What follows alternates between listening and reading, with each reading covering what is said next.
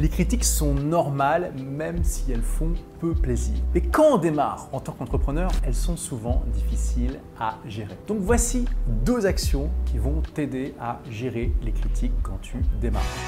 Première action, la bouteille de champagne. Voici l'ordonnance que je te donne, cher rebelle intelligent achète une bouteille de champagne ou une bouteille de champomis si tu ne bois pas d'alcool, mets-la au frais et fais-la péter le jour où tu auras ton premier hater. C'est-à-dire le jour où tu auras quelqu'un qui va te lâcher ton tout premier commentaire négatif en commentaire d'une vidéo YouTube, d'un article ou même dans un email. Donc vraiment, le jour où tu reçois ce premier commentaire négatif, tu sors la bouteille, tu la fais péter, tu dis wouhou, ça y est, j'ai eu mon premier hater. Et pourquoi tu célèbres ça? Tout simplement parce que ça montre que tu es sur la bonne voie. Parce que les gens qui n'ont pas de critique sont les gens qui ne font rien. Comment tu veux faire quelque chose dans la vie qui est intéressant, qui a de la gueule, qui apporte de la valeur, sans que tu aies des gens qui ne soient pas d'accord avec toi? Tu peux regarder autour de toi, il n'y a aucun grand homme, aucune grande femme qui n'a accompli quoi que ce soit sans être critiqué. Tu regardes Mère Teresa a énormément de critiques. Je sais que ça peut paraître incroyable, mais c'est vrai. Tu peux prendre n'importe quelle personne que tu considères vraiment très vertueuse comme Martin Luther King ou Gandhi.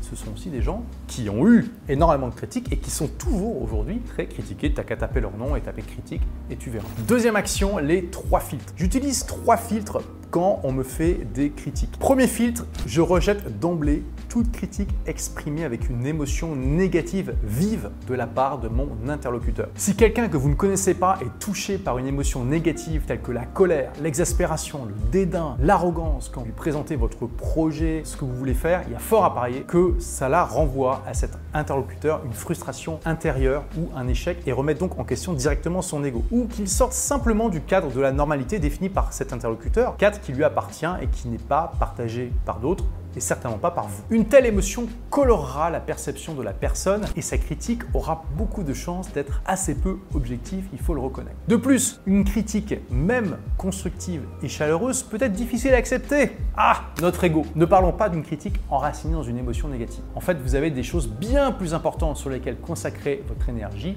Ne la gaspillez donc pas dans la gestion de telles critiques. Toute critique, pour être entendu se doit donc d'être énoncé de la manière la plus neutre possible, d'autant plus lorsque vous présentez votre projet pour la première fois. Hein, quand je dis projet, ça peut être projet d'entreprise, projet euh, de produit, projet de format de contenu, etc. etc. Deuxième filtre, la critique est-elle constructive Parce qu'une fois ce premier filtre passé, c'est vraiment une question à se poser. C'est-à-dire, est-ce que la critique peut vous faire progresser vers l'accomplissement de votre objectif ou non? Là encore, c'est un filtre binaire. Si la critique est constructive, vous l'écoutez.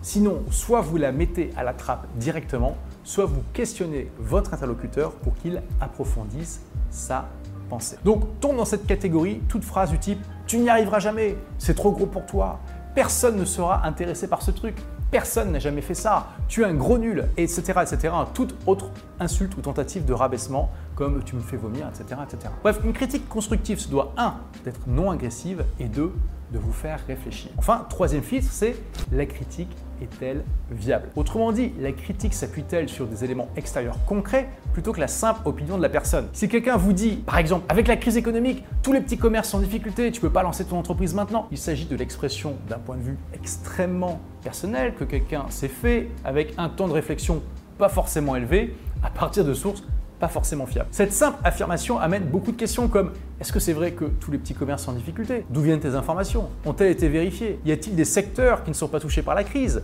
Lesquels Est-il impossible de créer une entreprise maintenant dans un secteur touché par la crise? Pourquoi finalement ne puis-je pas lancer mon entreprise maintenant? Et ça, c'est qu'un petit échantillon des questions possibles, une tendance à développer. Essayez de remettre en question les affirmations péremptoires de votre interlocuteur. Posez-lui de nombreuses questions comme celle-ci. Et si c'est un expert qui s'appuie sur son expérience et ses connaissances pour vous synthétiser son savoir en de petites phrases rapides sans prendre le temps de vous les expliquer, bah, vous le découvrirez avec ces questions et vous pourrez alors dénicher une mine d'or d'informations. Donc avec ces deux actions, champagne pour célébrer le premier hater et puis ces trois filtres, ça va vous permettre de bien mieux gérer émotionnellement et intellectuellement les critiques en prêtant beaucoup moins attention aux critiques non constructives. Il faut avouer que la très très très très très grande majorité des critiques ne sont pas constructives, tout en acceptant la petite part de critiques intéressantes qui viennent d'une intention d'aider et qui peuvent, elles, vous faire avancer parce que bien sûr, personne n'est parfait et on peut toujours s'améliorer. Et la troisième clé, c'est la persévérance. Hein. C'est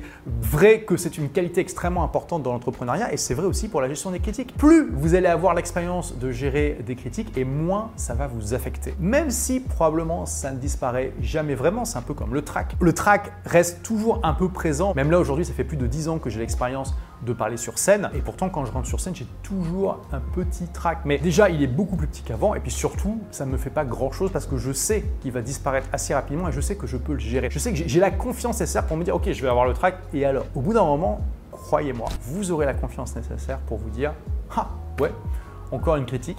Et alors? Là, par exemple, ça m'arrive de faire des publicités sur Facebook ou sur AdWords et je sais qu'il y a plein de gens qui critiquent en dessous de ces publicités en faisant des critiques vraiment pas constructives. Ça doit faire, je sais pas, 5 ou 6 ans que je suis pas allé voir ce que les gens commentent. Je m'en fous en fait, complètement. Moi, ce qui m'intéresse, c'est de voir, ok, j'ai mis tel budget, il y a autant de personnes qui se sont euh, inscrits à l'événement par exemple, ça a rapporté autant. Bon, bah, c'est positif. Il y a plus de gens qui ont agi et qui ont été mis en contact avec ce que je partage que si j'avais pas fait la pub. Donc c'est quelque chose qui apporte de la valeur à ma société et j'espère que ça me permet aussi d'apporter davantage de valeur aux autres. Donc voilà, retenez bouteille de champagne, les trois filtres et puis persévérer et avec ça vous verrez que la critique, ça va devenir de plus en plus facile à gérer. Et toi d'ailleurs, est-ce que tu as développé tes propres stratégies et tactiques pour gérer les critiques? Si oui, partage-les en commentaire, ça sera intéressant d'avoir ton point de vue. Et en complément, je t'offre gratuitement un extrait de mon livre Tout le monde n'a eu la chance de rater ses études, donc les trois principes pour réussir dans tous les domaines de ta vie, appuyés par la science. Merci d'avoir écouté ce podcast. Si vous l'avez aimé, est-ce que je peux vous demander une petite faveur?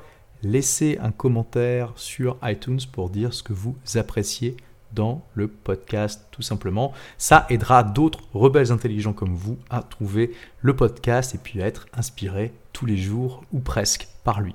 Merci et à très vite pour de nouvelles aventures.